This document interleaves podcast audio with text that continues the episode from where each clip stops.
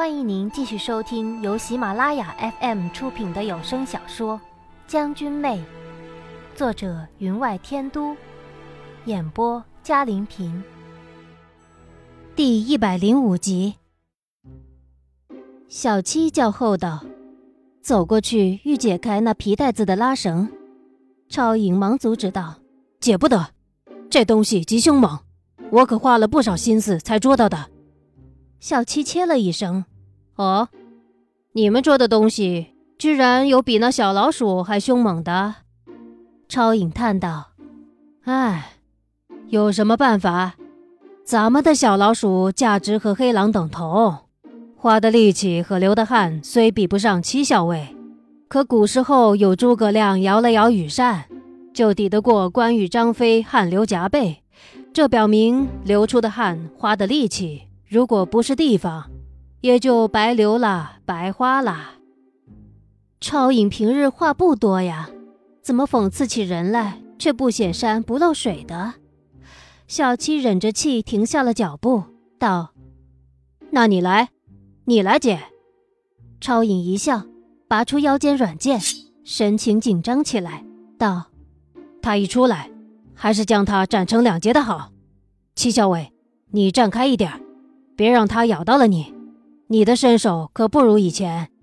小七切了一声，我素知超影不会乱打诳语，便叫道：“小七，我有些不适，你帮我把把脉。”小七这才走了过来，坐在了我的身边。我的心思他是清楚的，所以他愤愤的道：“你不知道，以前他们还有点君子风度，如今简直是群无赖。”我道：“以前你们不是叫他们傻子吗？”他摸了摸鼻子，没有说话。一阵风吹过，将遮在我头顶上的树叶吹开，有阳光从树叶的缝隙中射了下来，耀得我满眼生花，不由眯了眼想避开，却不经意的看见独坐在一块方石上的乌木齐，眼里露出了紧张。因是休息间歇。他上半身的穴位并未被封住，一连几日，他的言语也并不像以前那么嚣张了。加上周围皆是我们的人，我怕行进途中出了什么状况，他如果有声发出，从中可知蹊跷，所以并没有封住他的哑穴。于是我问道：“乌木齐，怎么了？这野狼肉不合胃口？”顺着他的视线望过去。他看的竟是那个皮袋子，袋子里的东西左突右冲，可瞧不出是什么。正值此时，超影软剑灌注内力，剑尖点于袋上，欲割断那袋子的绳子。我忽然看见乌木齐眼神之间露出一丝害怕，忙道：“慢着！”超影回头望着我，问道：“怎么了？你做的东西到底是什么？”我来问，超影自是会说的。他道：“其实也不过是条奇怪的小蛇而已。它仿佛被什么东西击昏了，躺在那圆石头上。我原来不想捉它的，可是看到它还能动，就随手装进了皮袋子里。哪里想到这小蛇恢复了之后，精力充沛，而且力气极大，在我的皮袋子里左冲右突。我在第一个皮袋子外面又套了一个。”才没让他冲出来。乌木齐没有作声，只是将手里的狼肉放入嘴里撕咬，眼神更是镇定如常，漠不关心。我素知此人善于伪装，他生于西夷，熟知西夷物产，说不定心里早就猜出了那是什么，却故意不说，好让我们受到损伤。我对超影道：“超影，将那皮袋子给我。”超影从地上拿了皮袋子，小心地提着它。我刚欲接，却被小七接过了。他也太小心了吧！乌木齐，吃饱了吧？你看看，我们一路带着你，让你吃好喝好，却什么也不让你做。你也该为我们做点事儿，以付你的饭资吧。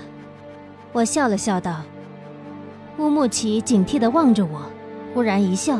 答道：“的确，你养这么大一群人也不容易，出了这段义岭，还要过百里草原，消耗巨大。不如这样，你让人解了我的穴，让我自生自灭。无论啃草根也好，吃腐肉也好，皆不劳你操心，可好？想想他对夏侯商所为，再想想他那时舔在我耳上的舌头，还有他指鹿为马。挑拨离间，居然说我腹中之子是他的。我想，如果他真被这袋子里的东西咬死了，那可怨不得我。杀意在心底很早就有了，却没有此刻这么强烈。我示意小七将那袋子递过去，笑道：“ 不过解开绳子而已，你这都不愿意。”他脸色平静。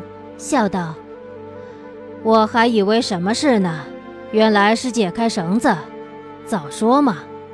可你总得给我一把刀子才行。这绳子可是任牛筋制成，打的又是死结。他越是找借口不愿意解开，我心中越是怀疑，那条蛇肯定是速度极快且极毒的。其他人也看出了其中的古怪，超吟道。”王妃叫你解，你就解；你不解，老子将你的手指砍下来。夏侯商在另一边的岩石阴处小憩，听到动静走了出来，皱眉道：“我听闻西夷地势干燥，不比阴湿之处，所产蛇类并不多，但有一种相思蛇却是极厉害的，身形细小，浑身鳞片极坚硬，可钻入松土。”却不能在阳光下暴晒，这袋子里的莫非是他？我们听了，心中更加悚然。小七则将皮袋子丢到了乌木齐脚下，再退到我们身边，从八骏的马鞍上取下一柄短弓，搭上五支箭，对准乌木齐道：“如果你不解开，不如我帮你。可我这连珠箭使得却没有王子的好，而且武功未恢复。”气力不足，准头也不足，射错了地方，可怨不得我。我深感小鸡简直是我肚子里的蛔虫，我的念头才冒出来，他就开始帮我进行下去了。那袋子被撞得东鼓起一块，西鼓起一块，时不时将袋子贴到乌木齐的小腿边。嗯，夏侯商，你就任他们这样？你可是皇室之人，以后如登大宝，为一国之君，却做如此小人之事，怎配为帝？他以为夏侯商平日里端正严谨，就谨遵孔孟之道，成圣人了吗？我在心底冷冷的想。果然，夏侯商抬头望了望天，道：“日头又斜了，树荫移了。”瞧这太阳真是猛，王妃，我们去那边坐坐，可别晒坏了我们的小宝贝。他扶着我站起来，离他们越来越远。只听乌木齐在身后大声道：“如果我死在你们手上，西夷会举全国之兵，誓踏破居庸关。俊年玉，我一心为你，你竟然这样对我！”听他如此说。我心中恨极，心想：如果那蛇咬不死他，也让小七舞剑齐发，将他钉死在这双井谷。夏侯尚却是揽住我道：“别生气，他这已是穷途末路了。西夷没派兵来追，想来郡主河做了安排。不错，我和他一直在讨论这个问题。”他如此顺利地混入了伊木达大会，恐怕也有郡楚河的功劳吧。可我始终不明白，就为了我以命相逼，乌木齐才放弃那可以全胜的机会。我将疑惑对夏侯商说过，可他却道：“如果是我，我也会放弃。”我只能放弃同他争论此点，将这一切尽归于运气。如同战场，信息千变万化，有些事不能用常理来推断，有时明明要输了，可某一个极小的机遇到来，却能反败为胜。也许这帮到我们的机遇，出自于西夷内部，所以我们推断不出。夏侯商有些草药味的气息包裹着我，混了略微的男子味道，却是好闻之极。他露在外边的手臂依旧黝黑，反着健康的光芒，握着我的手。我将头靠在他的肩头，只觉无论前方有何艰难险阻，有他在身边，都不会成为困难。您正在收听的是由喜马拉雅 FM 出品的《将军妹》。前方飞起两只飞鸟。疏忽窜入云中不见，他们如此的捕杀，居然还有幸存。此念头一闪，我忽然感觉不妙，抬头望向夏侯商，他眼里也出现了警惕。绿儿几个起落上前奔去，我去看看。他才走了十来丈远，从远处忽然出现了两匹快马，马上有人，伏低身子向我们这边疾驰过来。这突兀出现的人影吸引了我们全部的注意力。八俊之中的两人俯下身子，将耳朵贴在地面后站起身来，道：“只有两骑，是什么人？”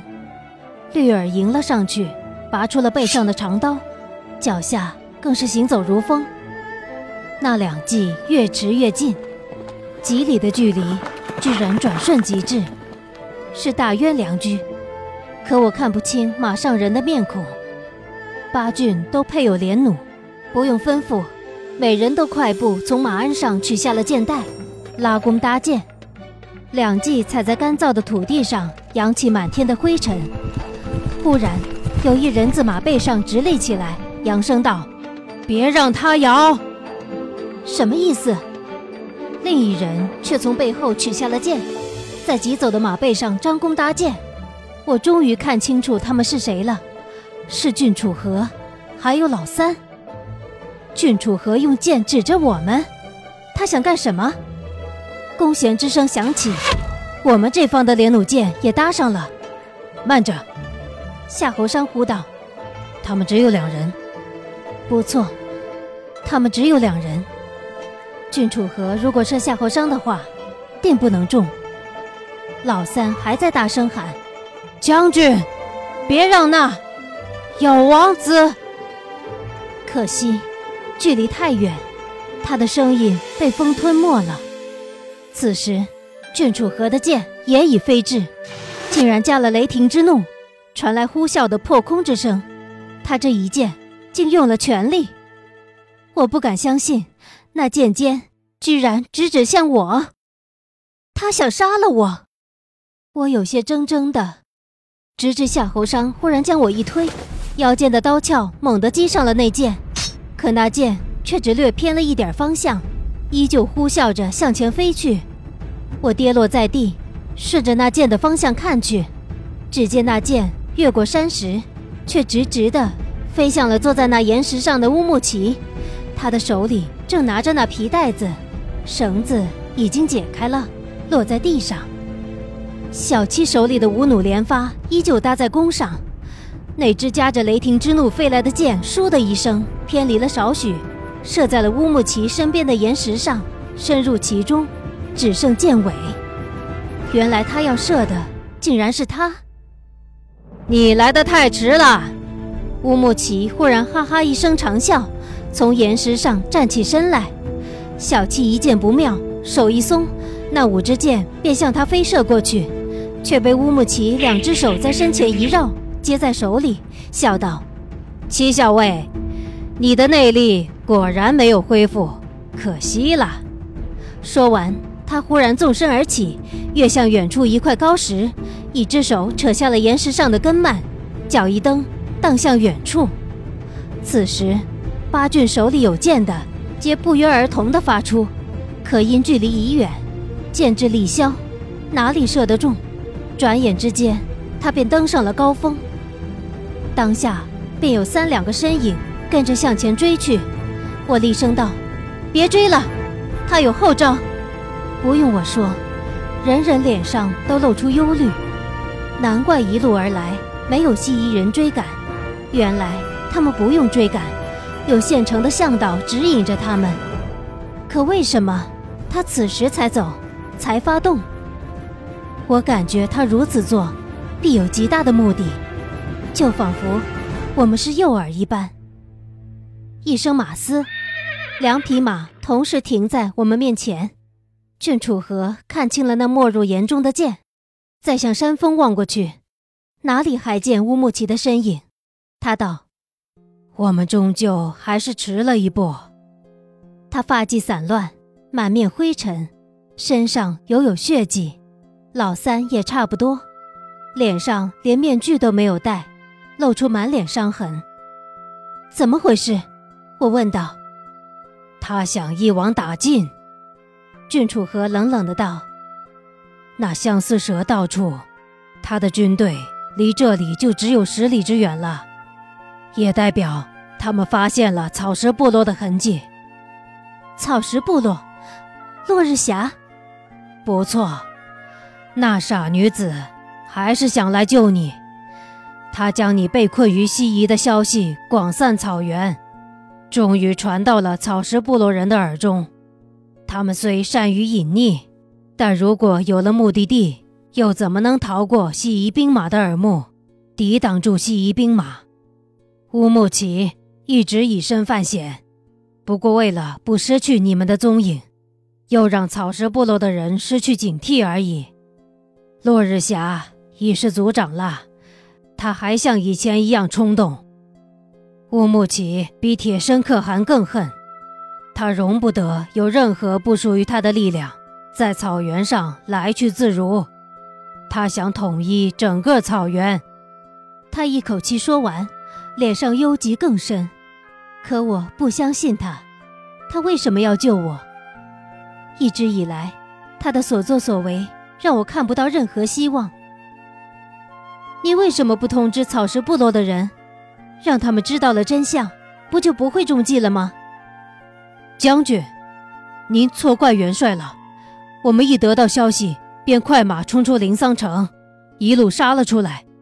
乌木齐有他自己的联络方式，我们没有办法知道草食部落的踪迹，只有来通知你们。只要不让那相思蛇咬破乌木齐的虎口，他身上穴道就不会被冲破。他依旧在我们手里，敌方主帅在手，西夷大军又能怎样？只可惜，元帅那一剑。偏了少许，老三望了夏侯商一眼，声音低了下去。算了，世事难为。郡主和声音中带了一些苍凉，又岂能事事如意？我心中一动，问道：“长公主呢？”他垂目道：“他自有他的出处。”看来他们两人闹翻了，不知道为了什么。临桑城内果然风云瞬间而变。原来这样，老三从我的语气中听出了讥讽，又开始为他辩解了。将军，我瞪了他一眼，他才没说下去。夏侯商道：“先不说别的，如果当真如此。”我们得做好防范才行。双井谷可是极易伏击的地方。不错，此处伏击比当年的杜青山之战恐怕更险。草食部落的人马加起来也只有五千左右。乌木齐潜伏的人，马蹄用布包着，夜间行走，离你们十里便停了下来。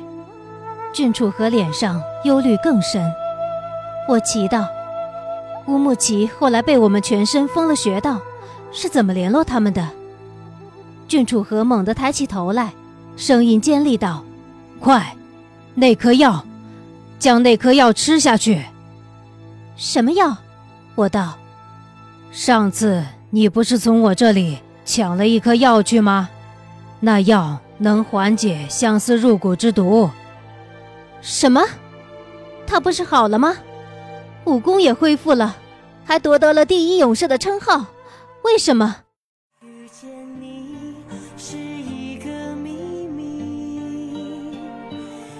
听众朋友，本集的将军妹就播讲到这里，感谢您的收听。更多精彩有声书，尽在喜马拉雅。哪怕为你。